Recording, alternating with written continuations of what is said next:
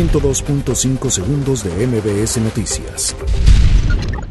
La Secretaría de Seguridad Ciudadana de la Ciudad de México investiga a grupos de choque infiltrados en marcha de mujeres. Andrés Manuel López Obrador pide no ver con malos ojos a la Guardia Nacional. Alejandro Moreno asume como nuevo dirigente nacional del PRI. Beatriz Mojica renuncia a 30 años de militancia del PRD. Hombres armados ingresan a hospital de Culiacán para asesinar a un hombre. Juez argentino ordena excarcelación de Carlos Ahumada. Fuertes lluvias en el norte de la India dejan 28 muertos y 22 desaparecidos.